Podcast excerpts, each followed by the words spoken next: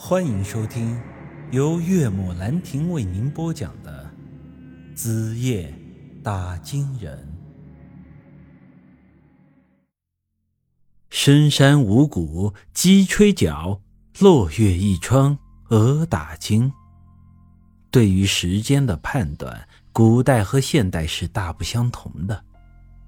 那时的人没有可随身携带的手机，也没有钟表这类。计时的设备，老百姓判断时间靠的几乎是太阳。所谓“日出而作，日落而息”。可一到了夜间，这时间的判断就出了问题。一是没了太阳，二是人睡得熟了，这时间意识就没了。睡了多久？什么时候天亮？根本不清楚，由此打金人这个职业便应运而生了。打金人最主要的工作便是以金漏计时，然后在五金五个关键时间点，提着灯笼，带着铜锣，游走于夜幕下的大街小巷，敲锣报时，顺带嘱咐两句。防火防盗的话，这一经念道：“天干物燥，小心火烛；这二经念道：“关门关窗，防偷防盗；三经念道：“平安无事；四经念道：“天寒地冻；五经念道：“早睡早起，保重身体。”如此。一个平静的夜，便过去了。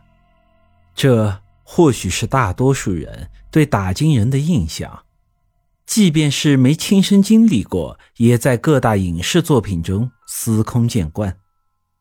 而我今天要说的是，真实的打金人，并非如此。打金人这个职业非常的特殊。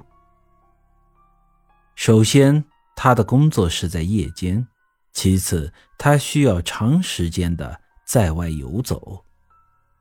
自古便有这么一句老话：“夜路走得多了，总是会遇见鬼。”而打金人的工作就是走夜路。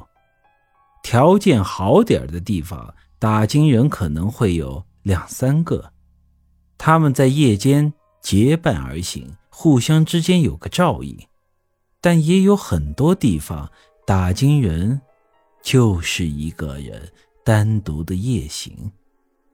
按照夜路走的多了，总是会遇见鬼的道理，他们早该让鬼给掐死了。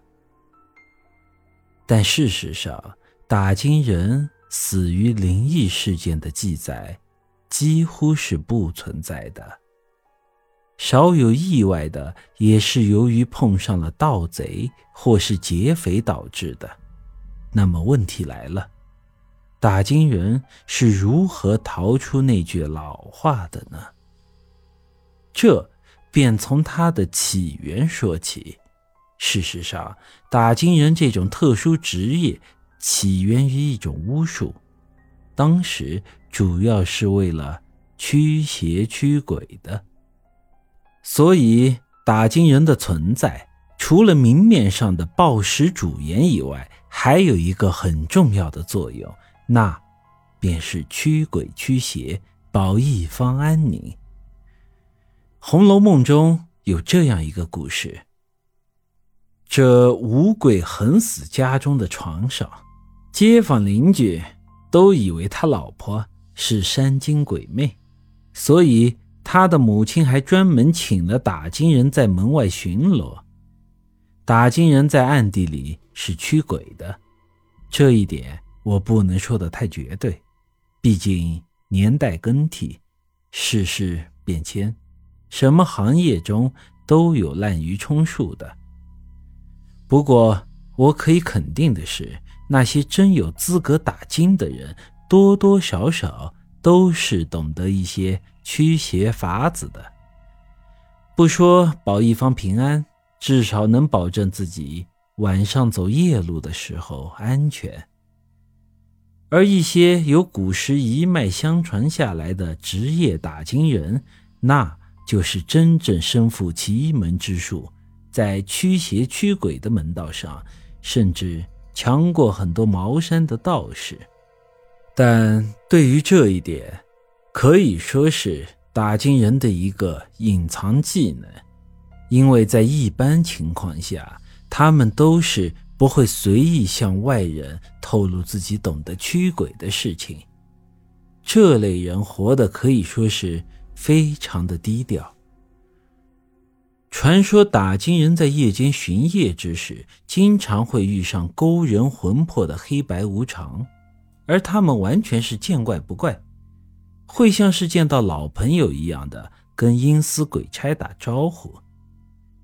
如果时间允许，双方都不忙，指定还得请那勾魂的阴差喝上那两盅。时至近代，打金人报时的作用早已被钟表和各种先进的电子产品所替代，但他们驱邪的作用却是没有任何一种高科技能代替得了的。因此。如今打金人这个行当，看似已经绝迹，实则并没有消失。我叫陈宇，高中文凭，普通人一个，早年阴差阳错踏入了这一行。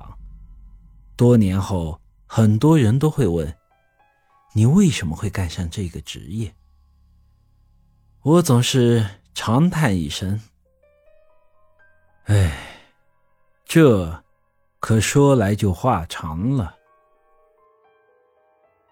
本集已经播讲完毕，欢迎您的继续收听。